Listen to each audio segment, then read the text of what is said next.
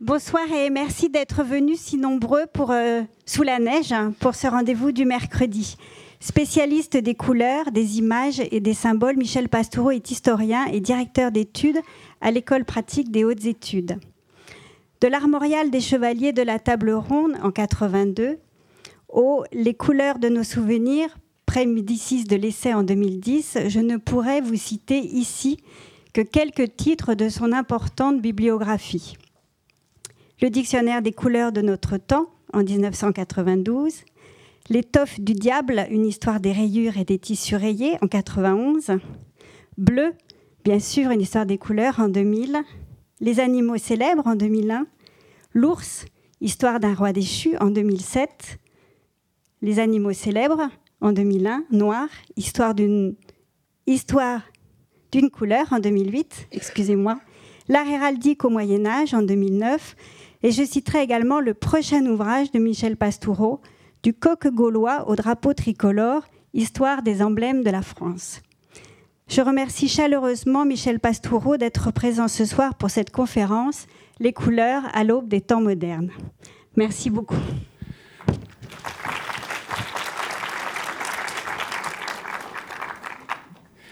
Bonsoir à tous et merci d'être venus nombreux malgré le froid.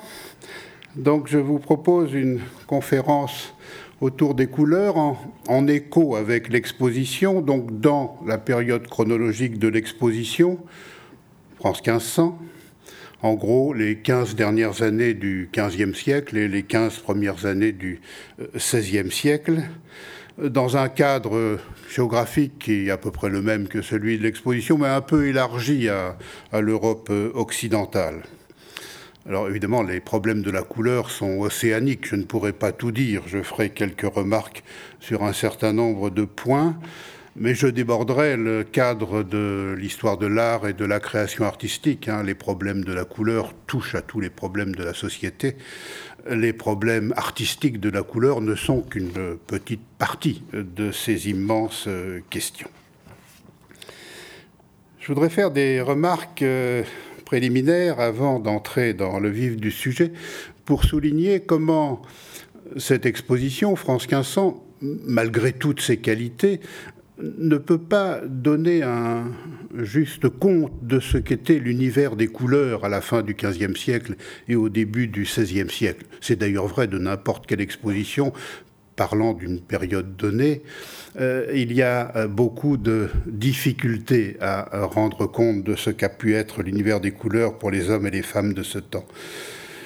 D'abord, pour euh, tout simplement la raison que nous voyons les objets et les œuvres d'art présentés non pas dans leur état d'origine, mais tel que le temps les a fait. Et l'écart entre l'état d'origine et l'état actuel, euh, tel qu'il est à côté, là, dans l'exposition, peut être parfois très grand. Euh, pensez aux, tapisseries, par exemple, dont les couleurs euh, se sont passées, décolorées. Pensez aux sculptures dont la plus grande partie était polychrome et qui ont perdu euh, leur couleur. Donc nous ne les voyons pas comme les voyaient les, contemporains. Pensons aussi à tel ou tel panneau qui a été peint, repeint, transformé. Bref, il y a euh, une différence matérielle et donc visuel pour nous, entre ce qui a été et ce qui est euh, aujourd'hui. Alors on peut essayer de euh, restituer par la pensée, mais c'est quand même un exercice difficile, surtout lorsque l'on visite une exposition. Autre différence, l'éclairage. L'éclairage n'a aucun rapport avec celui qu'ont connu les hommes et les femmes euh, des années 1500. Hein. Euh, euh, la lumière produite par une flamme, chandelle, lampe à huile, torche, cierge, ce n'est pas la lumière produite par le courant électrique. C'est une évidence. Mais mais, qui parmi nous s'en souvient lorsqu'il visite un musée ou lorsqu'il visite une exposition? On l'oublie, bien sûr. Et pourtant, pour euh, les formes, mais peut-être plus encore pour les couleurs, euh, cela a des conséquences extrêmement euh, importantes. Euh, par exemple, la gamme des verts. La gamme de la, couleur verte n'est pas du tout la même selon qu'on éclaire la surface avec une flamme ou avec du courant électrique. C'est vrai de toutes les couleurs, mais c'est peut-être encore plus vrai pour ce qui concerne la couleur verte. Également, notre courant électrique, il est relativement statique et il produit une lumière qui est à peu près stable. Les éclairages anciens, ceux qui sont antérieurs à l'électricité, euh, sont tous produits par des flammes, donc des lumières qui bougent et qui font bouger les formes et les couleurs. Toute couleur est mouvement pour les sensibilités anciennes. Et tout ce qui est en couleur euh, bouge sur les panneaux, sur les objets, sur les tapisseries. Euh, évidemment, nous ne pouvons pas euh, remettre en mouvement ces couleurs. Ça fait une différence relativement importante et des, parfois des effets complètement cinétiques que, que nous avons perdus. Et puis, euh, avec notre électricité, nous savons éclairer de manière uniforme ou presque uniforme une grande surface. Et ça, nos ancêtres ne savaient pas le faire, avec des flammes, quelles qu'elles soient, malgré les progrès qui ont eu lieu au fil des siècles. On ne sait pas, jusqu'au XIXe siècle, éclairer de manière uniforme un panneau, une surface de quelque importance. Donc il y a toujours des zones qui sont très bien éclairées et d'autres qui sont dans l'ombre. D'où ces jeux de qu'on appelle nous clair-obscur qui sont si importants pour les euh, regards euh, d'autrefois et que nous ne manipulons plus et que nous avons même du mal à nous rendre compte de ce que cela a pu être. Donc tout cela, il faut s'en souvenir et accepter l'idée que nous ne voyons pas, nous ne pouvons pas voir comme nos ancêtres. Il faudrait aussi, quand on est historien de l'art, euh, euh, essayer de cerner à partir de quand euh, l'électricité fait son apparition dans les musées, puis dans les expositions. Ce n'est pas un exercice facile que de répondre à, cette question. Il y a quelques années, il y a eu au Louvre une exposition qui célébrait le centenaire d'une autre exposition qui avait eu lieu à Paris en 1904 au Louvre sur les primitifs français, 1904. Et euh, j'avais demandé à mes collègues, des amis euh, qui étaient organisateurs, euh, est-ce qu'en 1904, les, galeries, les salles du Louvre étaient déjà éclairées à l'électricité ou pas? Personne n'assume répondre. Et donc, quelques-uns ont commencé à faire des recherches pour savoir si l'exposition de 1904 était présentée à la lumière électrique ou non. Et les archives, malheureusement, n'ont pas apporté de réponse à cette question, qui est pourtant importante. Hein. On est dans la période fin 19e, début 20e siècle, où l'électricité commence à, se, diffuser. C'est important hein, pour, euh, pour l'histoire de l'art en général, euh, pour l'histoire des couleurs en particulier.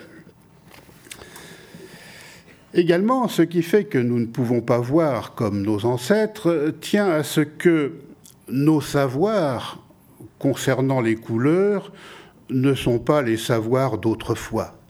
Nos définitions de la couleur, nos classifications, nos sensibilités même sont parfois assez différentes.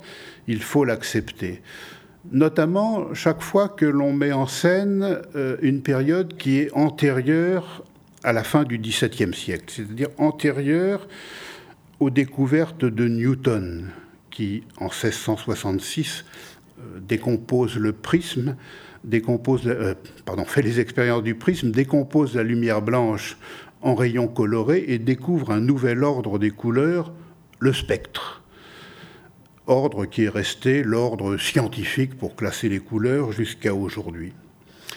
Ne s'est pas mis en place tout de suite puisque Newton avait euh, gardé sa découverte secrète pendant quelque temps, mais ça n'est vraiment qu'au XVIIIe siècle que euh, ce nouvel ordre des couleurs, le spectre, a quelques conséquences sur la vie quotidienne et la création artistique. Mais avant Newton, on ignore tout du spectre, hein, et en 1500, euh, c'est un classement des couleurs qui est totalement inconnu. Hein. D'où pour nous une question épistémologique. Est-ce que nous avons le droit d'étudier euh, ces couches de couleurs des années 1500 en laboratoire avec des appareils de mesure d'aujourd'hui qui sont construits sur le spectre, c'est-à-dire sur une conception de l'ordre des couleurs totalement ignoré. Hein, et on étudie avec des appareils spectrométriques des couches de couleurs produites par des artistes et perçues par des publics euh, qui les classaient tout à fait, tout à fait autrement. Il y, a, là un problème qui est difficile à résoudre. En même temps, nous sommes des chercheurs de notre temps, donc il semble légitime d'utiliser les savoirs de notre temps pour essayer de mieux comprendre le passé. Mais ces savoirs d'aujourd'hui et ces savoirs d'autrefois ne, s'emboîtent pas. Et quand on est historien du XVe ou du XVIe siècle, il faut constamment garder à l'esprit l'ordre des couleurs le plus récurrent dans ces classifications scientifiques, entre guillemets, euh, de ces époques. Ça n'est pas du tout le spectre, c'est le classement qu'avait proposé Aristote et qui a traversé tout le Moyen Âge, qui va traverser tout le XVIe siècle et encore le premier XVIIe siècle. Et c'est à partir de ce, cette classification des couleurs qu'il faut essayer euh, de raisonner et, si possible même de euh, percevoir et, de sentir. Ce classement, sur un axe des couleurs, va du blanc au noir, qui sont des, couleurs à part entière, vers 1500, euh, blanc à une extrémité, puis jaune, rouge, vert, bleu, noir. Ça, c'est le classement des couleurs euh, et qui est en action dans un très très grand nombre de domaines. Donc l'historien des couleurs doit prendre en compte d'abord euh, ce, classement-là qui est tout à fait différent d'une autre et qui parfois heurte notre euh, logique. Hein. Blanc, jaune, rouge, vert, bleu, noir. Le vert n'est pas entre le bleu et le jaune. Il est près du bleu, mais il est loin du jaune. C'est pourquoi aucun teinturier et quasiment aucun peintre, jusqu'à des dates avancées au cours du Moyen Âge, n'a l'idée de mélanger du jaune et du bleu pour faire du vert. C'est quelque chose qu'on va commencer à faire, en effet, dans les années 1500. D'abord les peintres, un peu plus tard les, les, teinturiers, mais ça reste quand même une pratique euh, peu fréquente et condamnée par les grands artistes. Aucun grand artiste de la fin du Moyen Âge ou de la Renaissance ne mélange du jaune et du bleu pour, euh, pour faire du vert. Euh, ça a des conséquences également sur euh, les demi-couleurs. Par exemple, le violet, qui pour nous est un mélange de rouge et de bleu au Moyen Âge et encore à la Renaissance, est défini soit comme un mélange de rouge et de noir, soit de bleu et de noir, qui est le cas le plus fréquent. Mais bleu et rouge, non, ça, jamais, c'est pas du violet. Donc des choses qui pour nous sont évidentes euh, ne peuvent pas être projetées quelles comme ça dans le passé sans, précaution aucune. Je voudrais vous lire euh, un quatrain tiré d'un poème très intéressant pour l'historien des couleurs, dû à un personnage qui n'est pas très connu, qui est à la fois poète et grand serviteur de l'État, Jean Robertet. C'est le fondateur d'une dynastie de grands serviteurs au service de la monarchie française, d'abord des ducs de Bourbon, puis de la monarchie à la fin du XVe et dans la première moitié du XVIe siècle. Mais Jean Robertet, lui, euh, contrairement à ses fils, il est en plus poète. Et il nous a laissé, dans une production relativement abondante, un poème intitulé L'exposition des couleurs. Nous sommes vers 1485 90 euh, peut-être. Il écrit ce poème à la fin de sa vie. Et alors, il passe en revue, sous forme de quatrain, chacune des principales couleurs. Euh, ça commence par le blanc. Le blanc, entre toutes couleurs, suit la première. Humilité signifie, et simplesse, dont le lys blanc est des fleurs la maîtresse. Sainte écriture en donne foi plénière. Donc chaque couleur a comme cela un quatrain, le blanc, le bleu, le rouge, le gris, le vert, le jaune, le violet, le tanné, le noir. Je voudrais vous lire le jaune, parce que ce qu'il dit est très banal pour ses contemporains, mais pour nous, ça fait bizarre. Jaune. De rouge et de blanc entremêlés ensemble, ma couleur est semblable à souci. Qui jouira d'amour ne se soucie, car il, me peut, car il peut me porter si bon lui semble jaune, de rouge et de blanc entremêlés ensemble. Le jaune, c'est un mélange de blanc et de rouge. C'est étrange pour nous. Hein. On attendrait rose. Eh bien non. Pour euh, les contemporains des années 1500, le jaune, est à mi-chemin entre le blanc et le rouge, hein, sur l'axe d'Aristote. Blanc, jaune, rouge, rouge, jaune, blanc, c'est la couleur intermédiaire. Donc euh, elle est au milieu et elle résulte d'un mélange de blanc et de rouge, deux couleurs très très importantes. Elle, l'est un peu moins.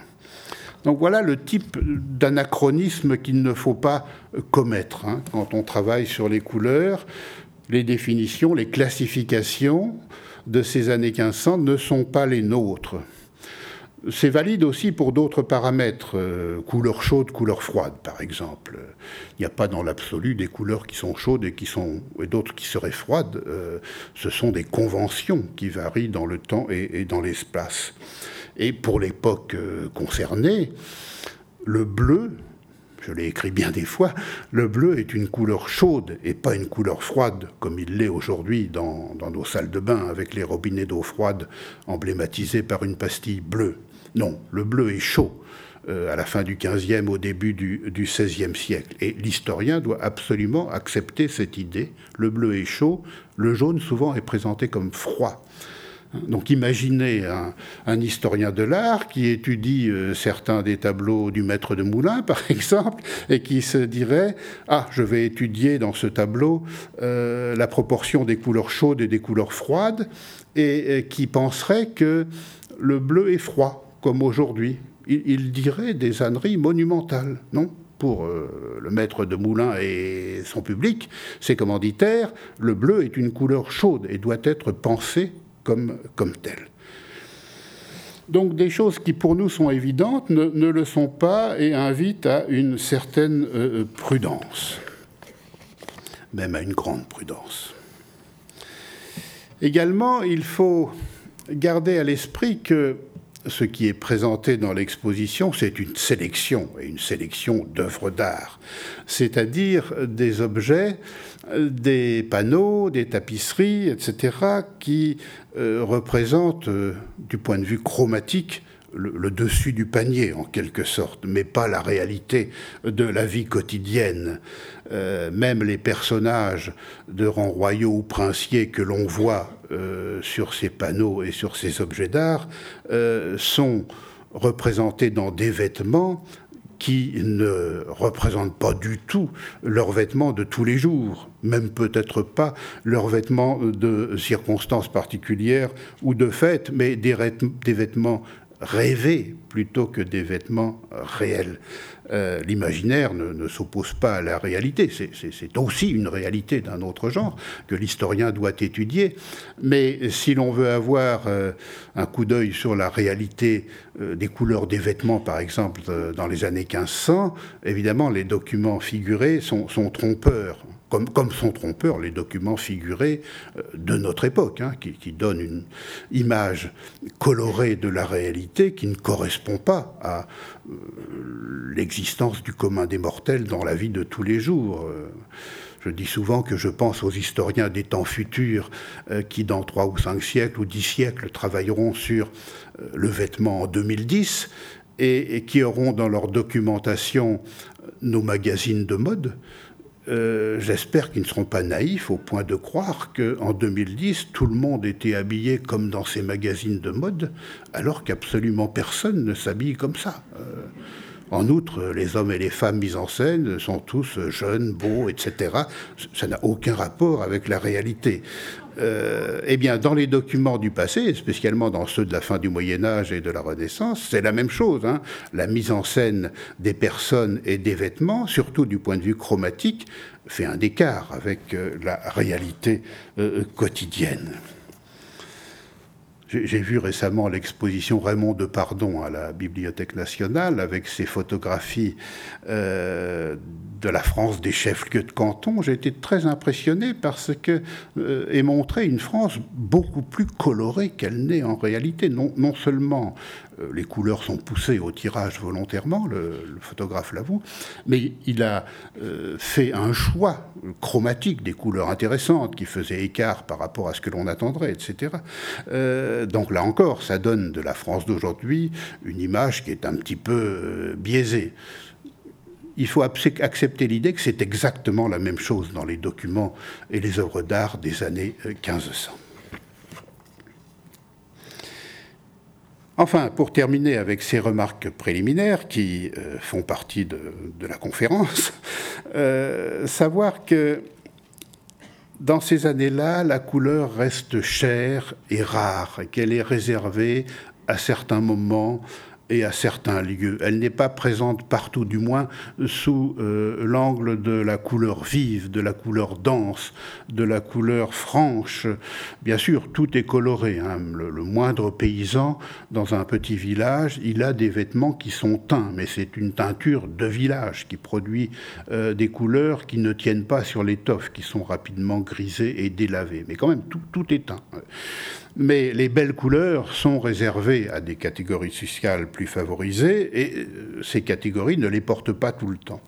Et du point de vue des lieux, les différences sont grandes, du point de vue chromatique, hein, en 1500, entre la masure paysanne, euh, le palais ou le château et l'église. C'est à l'église que la couleur est massivement présente. L'église est un temple de la couleur. Il y en a partout sur les sols, sur les murs, sur les verrières, sur les objets du culte, sur les vêtements du culte. Donc euh, c'est là, évidemment, que l'historien trouve les informations les plus nombreuses, même si en 1500, nous sommes dans une phase de polychromie décroissante. Euh, la polychromie architecturale et sculptée est encore euh, très très présente partout, mais elle a tendance à être moins forte qu'un siècle ou deux siècles plus tôt, par exemple. Euh, il y a d'ailleurs des polémiques chez les spécialistes de ces problèmes. Mais euh, quand on lit le discours des grands réformateurs protestants, euh, une ou deux générations plus tard, on s'aperçoit qu'ils condamnent cette présence massive de la couleur dans le temple, dans la maison de Dieu. Et naturellement, ils chasseront les couleurs du temple, comme, comme vous le savez. Alors, cela étant dit, euh, venons-en à un certain nombre de remarques euh, concernant différents domaines de la couleur. Chaque fois qu'on fait une sorte de coupe horizontale sur une période donnée, il est de bon ton de dire que l'on se trouve dans une période de profonde mutation. Donc je dirais qu'on se trouve dans une période de profonde mutation quant à la couleur, mais ça ne concerne pas tous les domaines et ces mutations ne se font pas au même rythme ni euh, selon euh, les mêmes accents. Nous sommes avant la réforme protestante, qui, change beaucoup le regard porté sur les couleurs. Là, on est juste avant. Et, nous sommes avant l'importation massive de produits colorants, pigments et euh, teintures, d'Amérique. C'est avant, c'est trop tôt. En revanche, nous sommes après l'apparition du livre imprimé et la diffusion de l'image gravée et imprimée. Hein. donc on est entre deux moments très très forts de mutation dans le domaine des couleurs. Mutations techniques qui vont entraîner des mutations sociales et culturelles, puis des mutations euh, religieuses et même esthétiques. Commençons par les matériaux de la couleur, fabriquer la couleur, pigments et colorants. Donc rien ne vient encore du Nouveau Monde à cette époque. C'est trop tôt. Euh, certes, Colomb a pris pied, euh, comme vous le savez, en 1492 euh, dans les Antilles, mais Cuba ne sera conquise qu'en 1511, le Mexique 10 ou 12 ans plus tard, l'Amérique centrale encore un peu plus tard, le reste de l'Amérique centrale, et le Pérou et le Brésil à partir des années 1530 si l'exposition s'intitulait France 1600, alors là, j'aurais pu vous faire un catalogue euh, très long des produits colorants que l'on importait euh, du continent américain, aussi bien pour la peinture que pour la teinture. En teinture, euh, spécialement l'indigo, l'indigo américain qui est encore plus performant que l'indigo d'Asie et qui, malgré la traversée de l'Atlantique euh, au XVIIe siècle, euh, coûte moins cher que le pastel européen en prix de revient parce que la culture aux Amériques est faite par des esclaves. Hein, et donc ça va ruiner le pastel européen. Mais celui-ci est encore bien, bien vivant euh, en 1500. De même, ce qu'on appelle le bois de Brésil, j'en parlerai tout à l'heure, qui vient des Indes et de Ceylan, va être découvert comme présent également en Amérique centrale et en Amérique du Sud, mais on ne l'importe pas encore. Il faudra attendre deux ou trois générations. Même chose pour la cochenille mexicaine qui va faire concurrence aux kermesses de Méditerranée orientale et même d'Europe orientale. Le roku également, qui est une plante euh, qui a des vertus euh, colorantes très prononcées dans la gamme des rouges et des orangés, euh, n'est pas encore importé. C'est trop tôt. Donc il n'y a pas tellement de nouveautés en matière de, de produits colorants à l'horizon 1500, mais il y a des difficultés pour s'approvisionner avec ce qui vient de l'Asie les conquêtes turques, les troubles en Méditerranée orientale et au Proche-Orient font que l'Europe a du mal à s'approvisionner en produits, souvent produits de luxe, qui viennent d'Asie plus lointaine, hein, d'où la quête de voies vers l'ouest pour essayer de passer euh, de l'autre côté. Ça concerne les couleurs. Le lapis lazuli, par exemple, qui vient essentiellement euh, de carrières situées en, Afghanistan, de montagnes situées en Afghanistan, a du mal à passer. Et son prix, tout au long du XVe siècle, augmente, augmente, augmente, devient, devient plus cher que l'or. Ça entraîne une nouvelle actualité d'un pigment minéral européen, l'azurite, qui coûtait beaucoup moins cher que le lapis lazuli, mais dont dans les années 1500 le prix s'envole parce que le lapis euh, étant quasiment indisponible, euh, la demande pour l'azurite, pigment bleu, autre pigment bleu à base de cuivre, euh, devient très très forte. Donc ça fait une montée des prix et puis ça entraîne toujours dans la gamme des bleus la diffusion qui devient vraiment importante à partir de ces années 1500, d'un nouveau pigment, qu'on connaissait depuis quelques décennies, euh, le smalt, c'est-à-dire euh, ce qu'on appelle le bleu d'émail dans, les documents, un bleu euh, tiré de verre teinté à ce que nous appelons nous aujourd'hui le cobalt. Le verre est pilé, broyé, et ça donne une belle matière qui s'utilise soit en sous-couche, soit en couche principale, et qui commence à concurrencer, surtout chez les peintres flamands, l'azurite. Chez les teinturiers, la difficulté de s'approvisionner en indigo qui vient de Ceylan, qui vient des Indes, où il y a des indigotiers euh, très très performants du point de vue des vertus colorantes, fait que le pastel européen reconnaît, retrouve euh, une certaine actualité et on continue de développer dans certaines régions le Languedoc, la Picardie, la Thuringe, la Toscane, les traditions euh, de la culture de la guède, la plante qui fournit cette matière colorante que nous appelons le pastel. Et puis, quelques années plus tard, on va trouver donc aux Amériques d'autres formes d'indigotiers encore plus performants que ceux d'Asie.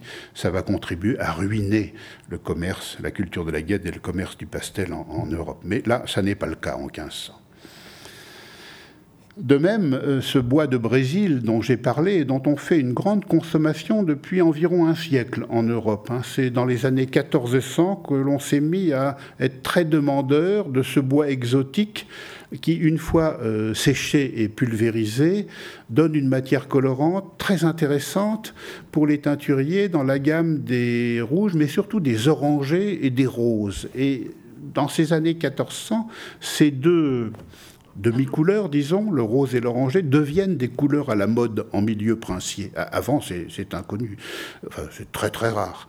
Euh, à partir des années 1400, oui, pensez au, duc de Berry, par exemple, et à son goût pour le rose.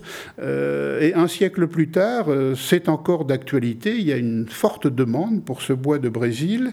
Malheureusement, donc, la situation internationale fait qu'il arrive plus difficilement que dans les années 1400. Son prix monte. Lorsque les Portugais ont ouvert la voie par le cap de Bonne-Espérance en 1488-90, le bois de Brésil, venu de Ceylan principalement, va pouvoir passer par euh, l'hémisphère sud et remonter toute la côte occidentale de, l'Afrique, mais ça fait un long voyage, ça ne fait pas beaucoup baisser les prix. Autrefois, c'était les Vénitiens qui l'importaient, maintenant ce sont les Portugais, mais ça ne change pas grand-chose, jusqu'à ce que euh, à partir des années 30-40 du XVIe siècle, on découvre des bois de la même famille au Brésil. C'est d'ailleurs euh, le bois qui va donner son nom au pays. Hein. Le, nom propre Brésil vient de bois de Brésil, ce bois exotique rouge, euh, bois de Pernambouc, comme on dit euh, plutôt pour l'Amérique. et donc l'Europe va en importer massivement, mais pour cela il faut attendre au moins les années 1550-1560. Donc on est loin de, notre exposition. Du point de vue des matériaux et de la fabrication des couleurs, chez les peintres, la différence reste grande entre ce que l'on peut faire en petite surface et ce que l'on peut faire en grande surface. Hein. C'est assez dommage d'ailleurs que les historiens de la peinture et ceux qui travaillent sur les, matériaux et l'histoire des matériaux ne tiennent pas compte de ces différences. Elles sont très très importantes. Hein. Ce que manipule euh, l'enlumineur euh, n'est pas toujours possible pour quelqu'un qui a traité des panneaux euh, importants, spécialement pour ce qui concerne les fonds.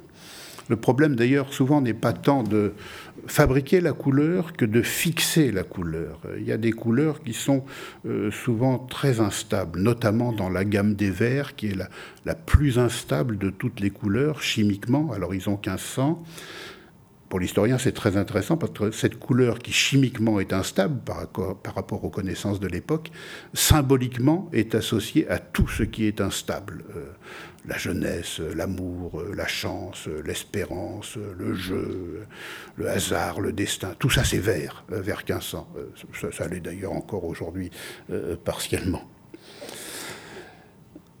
à la fin du Moyen Âge, et donc euh, c'est vrai encore au début du XVIe siècle, chez les peintres, on cherche quand même à euh, trouver de nouveaux pigments ou de nouvelles combinatoires qui permettent de moins utiliser des couleurs qui sont trop toxiques. C'est ainsi que l'on euh, commence à remplacer dans la gamme des jaunes l'or piment, produit un très très beau jaune, mais qui est un sulfure euh, naturel d'arsenic, donc un produit extrêmement dangereux, et on le sait. On commence à le euh, remplacer par euh, un, mélange d'étain et de plomb qu'on appelle en général le jaune d'étain. les peintres flamands sont en avance sur les peintres italiens dans, dans cette pratique. Et pour faire du vert, on commence donc à mélanger du jaune et du bleu, des pigments jaunes et des pigments bleus, et notamment de l'or-piment et de l'azurite, ou du jaune d'étain et de l'azurite, pour éviter le vert de gris, l'oxydation euh, de cuivre avec euh, du vinaigre ou de l'urine, qui produit un magnifique vert, bon marché, mais qui est d'une part extrêmement poison, et de l'autre très instable, qui attaque le support, qui attaque les couleurs voisines, etc. Donc on cherche à faire d'autres verres en peinture et donc on commence à pratiquer les mélanges. On va continuer de le faire tout au long des 16e et 17e siècles, mais je connais encore euh, au 18e siècle des grands peintres qui se scandalisent, par exemple euh, à l'Académie royale de, peinture, Oudry par exemple en France, euh, qui se scandalisent vers 1740 que certains de ses camarades peintres mélangent du bleu et du jaune pour fabriquer du vert. Ça lui semble absolument indigne d'un grand peintre. Donc ça, on commence à le faire euh, vers, euh, vers 1500. Connaissons assez bien ces, euh, ces problèmes de la peinture et des pigments grâce à de très nombreux recueils de recettes qui nous ont été conservés. Ce sont des textes difficiles à étudier, on en a beaucoup pour les années 1500, pas toujours facile à dater. En général, il se recopie à l'infini depuis des époques relativement anciennes et il mélange constamment les conseils euh, opératoires, pratiques, et puis les considérations euh, symboliques. Et on est au même niveau dans la même phrase, dans les deux niveaux dans la même phrase, c'est pas toujours facile de, de s'y retrouver. En outre, chaque fois que l'on a la chance d'avoir quelques écrits d'un grand peintre pour fabriquer les couleurs ou les stabiliser, et puis ces œuvres, conservées partiellement, ça n'a aucun rapport. Hein. L'exemple le plus fameux, c'est Léonard de Vinci, qui nous a laissé un, ensemble de textes qui peut constituer un traité de la peinture, qui ne s'emboîte absolument pas avec la production artistique de, Léonard de, Vinci. Et ce n'est pas un cas unique hein, pour les peintres de cette époque, c'est constamment comme ça. Hein. Le théorique d'un côté, euh, avec tous ses secrets, secrets d'atelier, et tout ce qui se transmet de bouche à oreille, c'est pas ce qui s'écrit, bien sûr. Du côté de la teinture, car les teinturiers ont moins autant que les peintres à nous apprendre sur les couleurs, euh, on sait être performant dans la gamme des rouges, vers 1500, et on le, fait depuis longtemps, dans la gamme des bleus, c'est un peu plus récent, dans la gamme des jaunes, c'est assez ancien, mais on a beaucoup de difficultés pour non pas fabriquer, mais fixer, là encore, la teinture verte, qui en général est végétale, et les teinturiers, en raison de règlements très stricts, ne mélangent jamais du jaune et du bleu pour faire du vert, parce que les cuves de jaune et les cuves de bleu ne se trouvent pas dans les mêmes ateliers. Si on est teinturier de rouge, c'est une spécialité, on a le droit de teindre en jaune et en blanc. Si on est teinturier de bleu, on peut teindre en vert et en noir mais on ne peut pas faire dans les couleurs pour lesquelles on n'a pas licence. Euh, donc les cuves de jaune et les cuves de bleu ne se trouvent pas au même endroit et les teinturiers ne peuvent pas, n'ont pas l'idée, n'ont pas l'habitude surtout de plonger l'étoffe d'abord dans un bain de bleu, puis ensuite dans un bain de jaune pour fabriquer de la, de la teinture verte. Euh, donc on a du mal dans la gamme des verts et on a encore plus de mal dans la gamme des blancs et dans la gamme des noirs, et ça va durer jusqu'au XVIIIe siècle.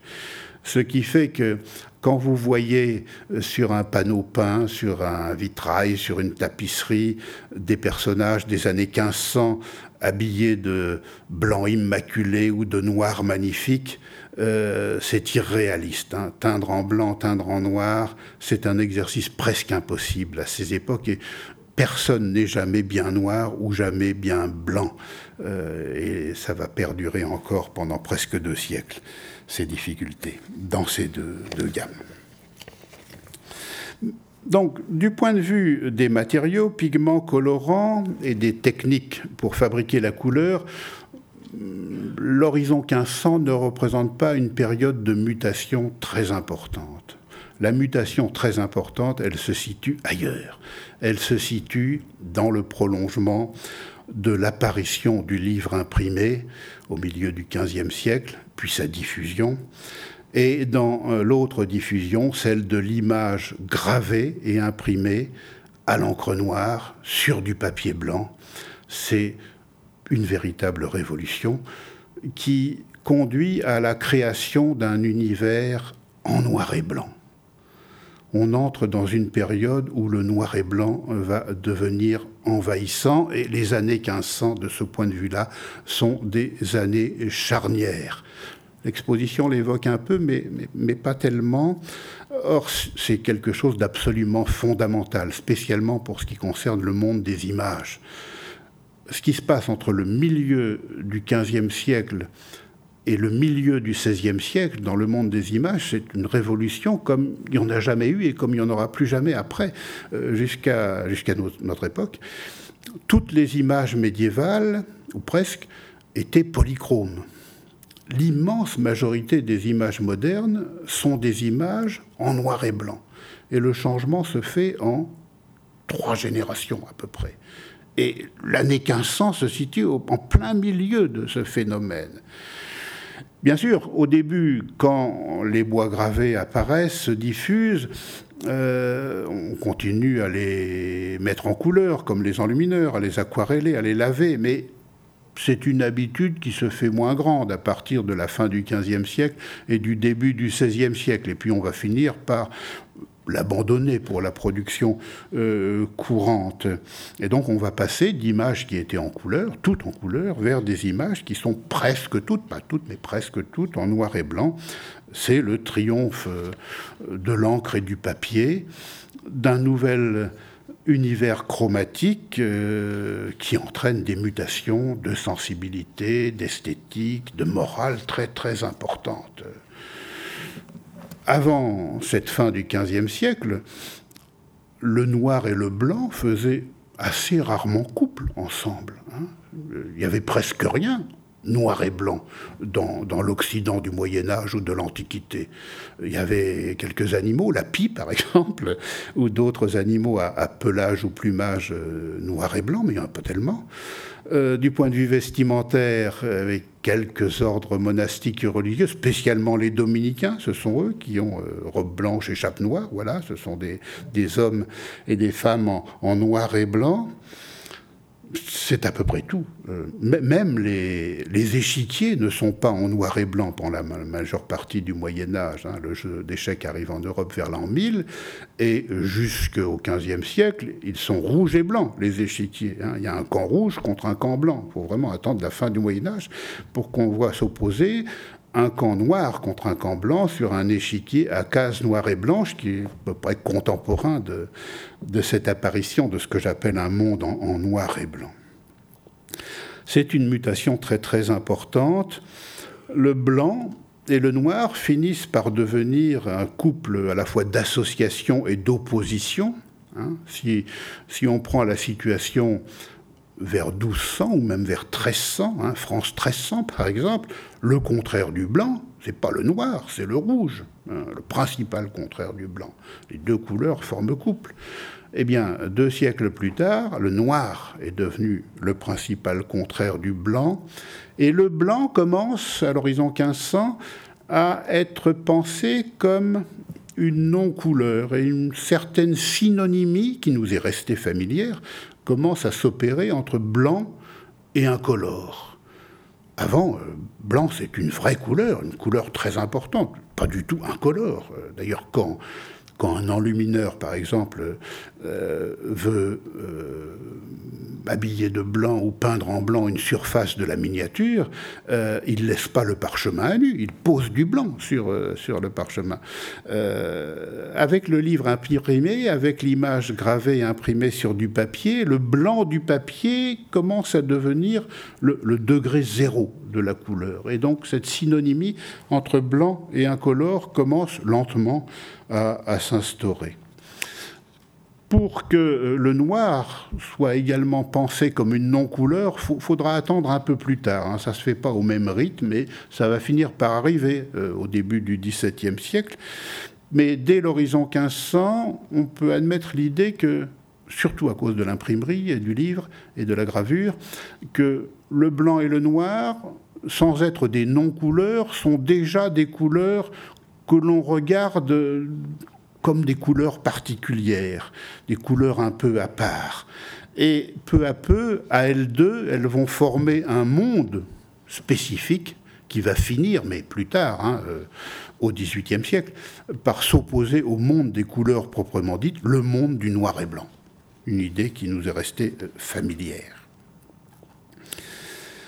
Ce phénomène donc technique euh, puis culturel, la diffusion de l'imprimerie et de la gravure, contribue à accentuer un courant qui était déjà à l'œuvre auparavant et qui traverse tout le Moyen Âge finissant et le début des temps modernes, un courant moral, un courant moralisateur. Et peu à peu se dégage l'idée que dans le domaine des couleurs, il y en a qui sont plus morales que d'autres, plus honnêtes que d'autres.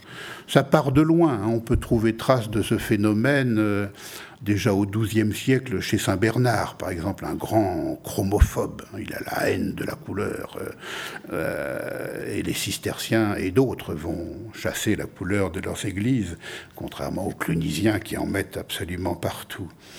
Mais à la fin du Moyen Âge, ce courant euh, s'accentue et on en trouve la trace dans des documents qui, qui mériteraient d'être euh, davantage étudiés. Beaucoup de textes sont inédits. Les lois somptuaires et les décrets vestimentaires. Ce sont des textes législatifs qui abondent à la fin du Moyen Âge pour l'année 1500, 1500 euh, précisément, j'en ai trouvé euh, en Allemagne, aux Pays-Bas, en Autriche, en Italie, en Suisse, euh, Cologne, Nuremberg, Augsbourg, Ulm, Bâle, Zurich, Venise, Florence, Milan. Il doit y en avoir d'autres partout dans toute l'Europe occidentale, un peu moins en France et en Angleterre. Mais ce sont des, des textes réglementaires et législatifs qui essayent d'organiser les dépenses de la société. Ça concerne le vêtement principalement, mais ça concerne aussi euh, le mobilier, ça concerne la maison dans son ensemble, la vaisselle, les chevaux, les équipages, la domesticité, la nourriture, les bijoux, euh, les étoffes, les fourrures, etc. Chacun doit avoir ce qui convient à son état et ne pas faire comme on doit faire, c'est une faute très grave avec des amendes très très importantes. Et les couleurs sont concernées par ces lois somptuaires et décrets vestimentaires qui abondent à l'horizon 1500. Le but de ces textes qui émanent en général des autorités municipales, mais parfois des autorités princières ou royales. Euh, le premier but est économique, euh, limiter les investissements et les dépenses euh, improductives, notamment tout ce qui concerne le paraître, spécialement le vêtement, et mettre un frein aux dépenses ruineuses. Une fois que la paix est revenue au milieu du XVe siècle et que l'Europe occidentale est repartie vers un essor démographique et économique, des dépenses extraordinairement importantes et parfois donc dans des domaines totalement improductifs. Donc il s'agit de réorienter l'économie et de stimuler souvent la production locale au détriment des importations de plus en plus coûteuses, notamment celles d'Asie, puisqu'elles sont de plus en plus difficiles.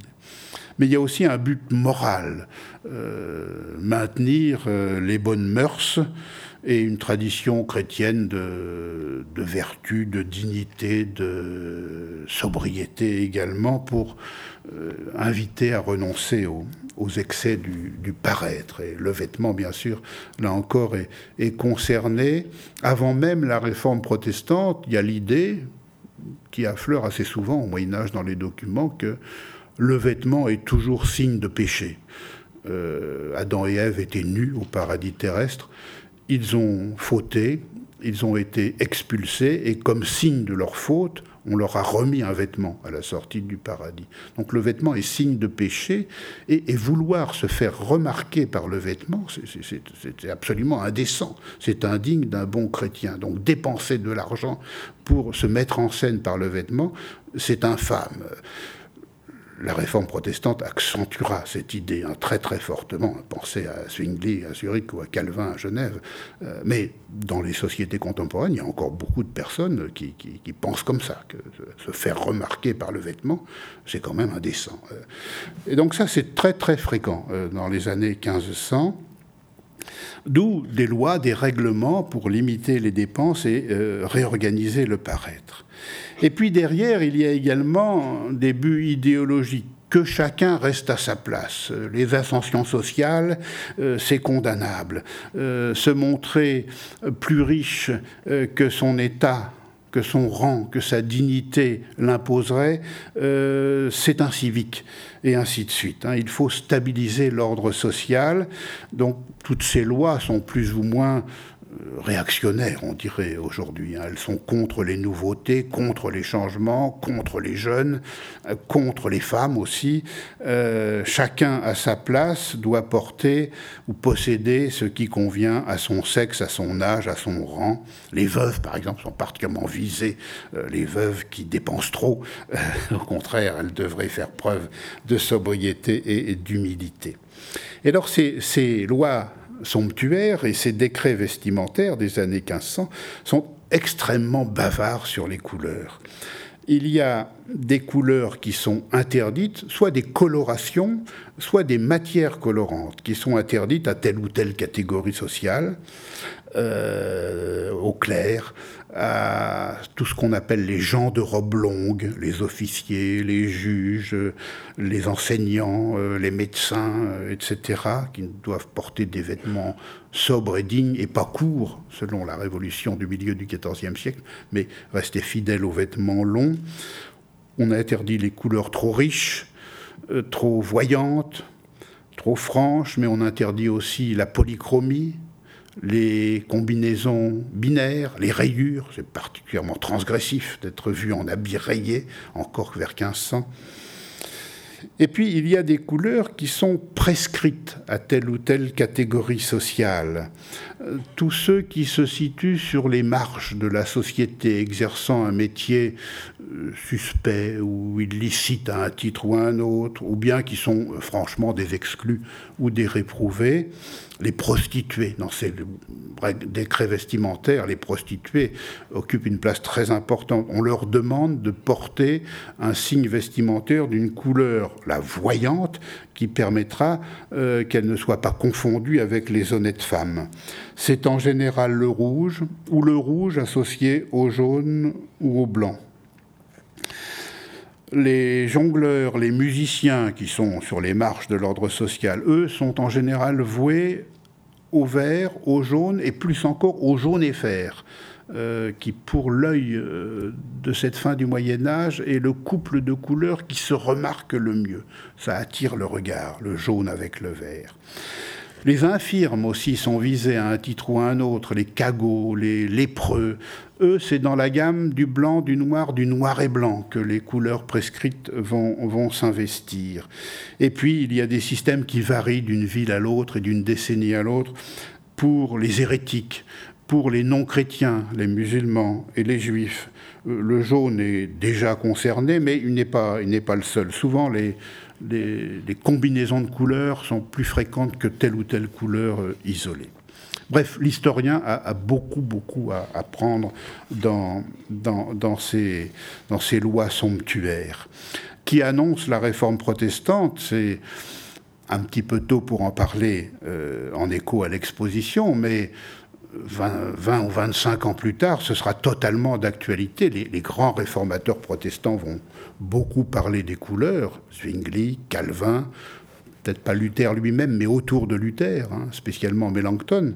Euh, un sermon de Mélenchon est, resté extrêmement célèbre. En 1527, il prononce un serment terrible, c'est un des textes les plus violents que je connaisse contre les couleurs, des vestitudes, du vêtement, où il dénonce les hommes et les femmes habillés comme des pans qui finiront en enfer, et il voudrait que tout le monde s'habille en noir. Mais il n'est pas le seul. Hein. Pensez au règlement à Genève à l'époque de Calvin ou à Zurich à l'époque de Zwingli, il y, a, cette tentation de l'uniforme euh, chez les, réformés les plus extrémistes c'est pas encore là vers 1500, mais il y a un courant qui, va dans ce sens et qui traverse toute l'Europe occidentale.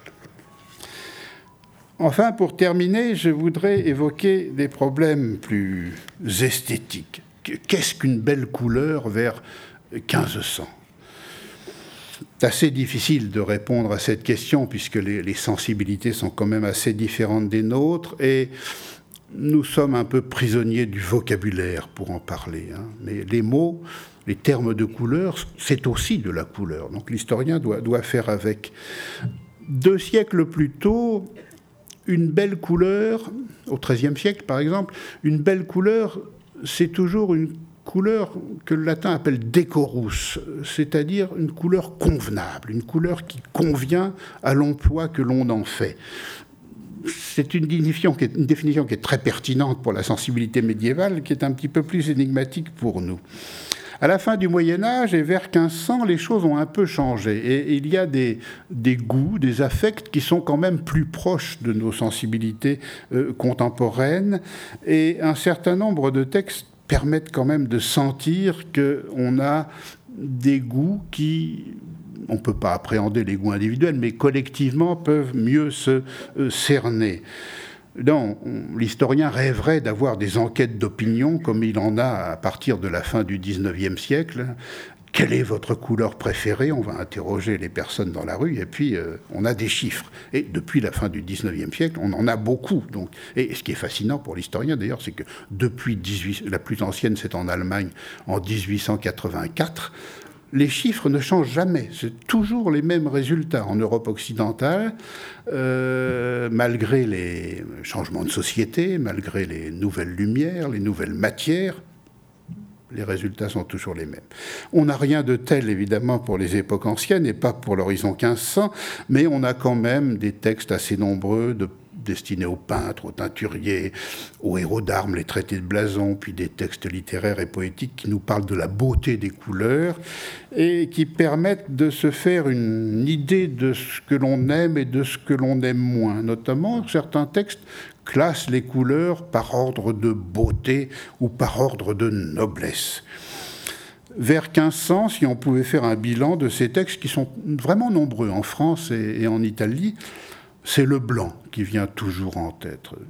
Si on prend en compte l'or, c'est pas toujours le cas, mais si on considère l'or comme une couleur, il peut faire concurrence au blanc. Mais si, l'or n'est pas là, le blanc vient en tête devant le bleu et le rouge. Hein, la hiérarchie, selon moi, serait la suivante blanc, puis bleu, puis rouge, puis gris, puis noir, puis vert, et tout en bas, le jaune, mal aimé, et deux couleurs détestées, le violet et euh, ce qu'on appelle en moyen français le tanné, c'est-à-dire euh, les roux foncés, les, bruns rouges. Euh, c'est pas très différent d'ailleurs dans les, enquêtes d'opinion d'aujourd'hui en Europe occidentale. Hein, à la fin, les couleurs les, les moins aimées sont l'oranger, le violet et le brun qui ferme euh, la marche. Mais il y a quand même des choses qui, qui, nous étonnent. Euh, le gris, par exemple, qui est très très bien placé. Nous sommes en effet encore vers 1500 dans une période de vogue des tons gris qui a commencé euh, deux ou trois générations plus tôt. Dans la première moitié du XVe siècle, le gris discret jusque-là et dont personne ne parlait, devient une couleur à la mode pour des raisons que je n'ai pas encore pu bien, cerner, vers 1400, 1420. Et vraiment, vers 1440, alors il y a une vogue des tons gris euh, dans le vêtement, dans l'étoffe. Certaines villes drapières même se spécialisent dans la production de draps gris, Ypres en Flandre ou Louviers en, Normandie. La vaisselle d'étain tout à fait méprisé jusque vers 1400, devient une vaisselle à la mode. Le prix de l'étain augmente considérablement. Ça fait brancher d'avoir de la vaisselle d'étain. Les chevaux à robe grise, qui n'étaient pas très valorisés non plus, et qui étaient même souvent les chevaux des méchants, ou plutôt des, des, non-nobles dans, dans, les textes littéraires, deviennent les plus beaux des chevaux. Le cheval gris au XVe siècle, c'est vraiment le beau cheval. Bref, il y a une admiration pour les tons gris. La couleur même est pensée comme contraire du noir. Elle fait couple avec le noir souvent. Et si le noir, qui est ambivalent, comme toutes les, toutes les couleurs ont leur bon et leur mauvais aspect, mais chez le noir, les mauvais aspects sont quand même plus nombreux que, les bons. Hein. Euh, la mort, la tristesse, le péché, euh, l'enfer, le monde souterrain, le deuil, etc. Euh, le noir a pour contraire le gris, et le gris est associé fréquemment à l'espérance, gris couleur de l'espoir. Il y a deux ou trois très beaux poèmes de Charles d'Orléans autour de la notion de gris associée à l'espoir. C'est aussi une couleur très très moral. Ça se manifeste dans la création artistique depuis déjà euh, le deuxième quart du XIVe siècle, voire plus en amont, sous la forme des grisailles dans le vitrail d'abord, dans l'enluminure ensuite, dans la peinture sur panneau pour finir. Et vers 1500, c'est encore d'actualité. Hein. Le gris, euh, couleur morale dans la peinture, couleur des retables refermés en période d'avant ou de carême, par, exemple. Mais aussi, euh, c'est l'occasion pour le peintre de montrer toute sa virtuosité dans des camailleux de gris. Bref, vers 1500, le gris est encore très très admiré, très à la mode ça ne va pas durer longtemps. Euh, à l'horizon 1530, euh, 1540, ça, va finir et plus jamais, je crois, en Europe occidentale, le gris ne retrouvera euh, cette admiration qu'il avait eue dans la seconde moitié du XVe siècle et les toutes premières années du XVIe siècle. Le poème de Jean Robertet, dont je vous parlais tout à l'heure, nous parle de cette beauté des couleurs et chaque couleur a droit à un quatrain, et l'ordre dans lequel il traite les couleurs est au fond celui que je vous ai donné. Hein. D'abord le blanc, puis le bleu, puis le rouge, puis le gris, donc quatrième rang. Je suis Je qui suis gris signifie espérance, couleur moyenne de blanc et noir mêlés. En soi seul ou à autre assemblée, je tiens le moyen en commune attrempance, c'est-à-dire euh, tempérance. Donc gris quatrième, vert cinquième, puis après les mauvaises couleurs, le jaune, le violet, le tanné, et lui, il a mis le noir tout à la fin, alors que dans les pratiques de la couleur, il n'est pas placé si, bas. Et puis, on a la chance d'avoir quelques textes euh, à la fin du XVe siècle, au début du XVIe siècle, qui nous parlent des couleurs, et je terminerai par là, non pas isolément, mais en association. Et pour terminer, je voudrais vous lire un extrait d'un curieux texte qui s'appelle Le blason des couleurs, qui comporte deux parties. La première partie, c'est un banal traité des couleurs en héraldique dû à un héros d'armes et qu'on peut dater des années 1430. Mais la deuxième partie, qui est très différente, euh, date des années 1480-90 et elle disserte sur la beauté, la noblesse, la convenance des couleurs et des associations de couleurs pour se fabriquer un vêtement, ce que l'auteur appelle une livrée, une panoplie vestimentaire. Et alors, il, imagine toutes sortes de combinaisons et il nous dit ce qui convient à tel ou tel état de la société, ce qui est beau, ce qui est moins beau. Je vous lis un passage. Donc on est vraiment à la fin du XVe siècle. Le bleu avec le vert et le vert avec le rouge sont forts comme une livrée, et guère ne sont belles. Les trois ensemble, donc bleu, vert, rouge, les trois ensemble signifient joie très modérée. Mais noir avec blanc, c'est belle livrée et de bonne compagnie. Mais plus belle encore, noir avec gris, son opposé et son contraire, qui signifie espérance et les trois ensemble, le gris avec le noir et le blanc, c'est la plus belle de toutes. Donc, ce qu'il y a de plus beau, c'est d'assortir noir, gris, blanc. Hein. Et cet auteur, il est vraiment de son temps. Nous, sommes vraiment entrés dans, dans, un monde en noir et blanc qui va s'accentuer au, XVIe et au XVIIe siècle. On peut remarquer que dans cette liste, il n'est jamais question de la couleur jaune. Hein. Rouge, bleu, vert, noir, blanc, gris. Pas de jaune. C'est trop péjoratif. Il n'imagine pas que quelqu'un puisse porter du jaune dans, son vêtement. Et donc il loue l'association du blanc et du noir, plus encore du noir et du gris, et plus que tout du noir blanc gris, un siècle plus tôt, une telle opinion était absolument impensable. Mais là, c'est tout à fait pertinent et ça va le rester donc vers 1600, vers 1700, vers 1800, vers 19. Non, pas persuadé que ce soit pas encore d'actualité aujourd'hui quand on regarde comment euh, nous sommes habillés, ne serait-ce que dans cette salle. Merci à tous.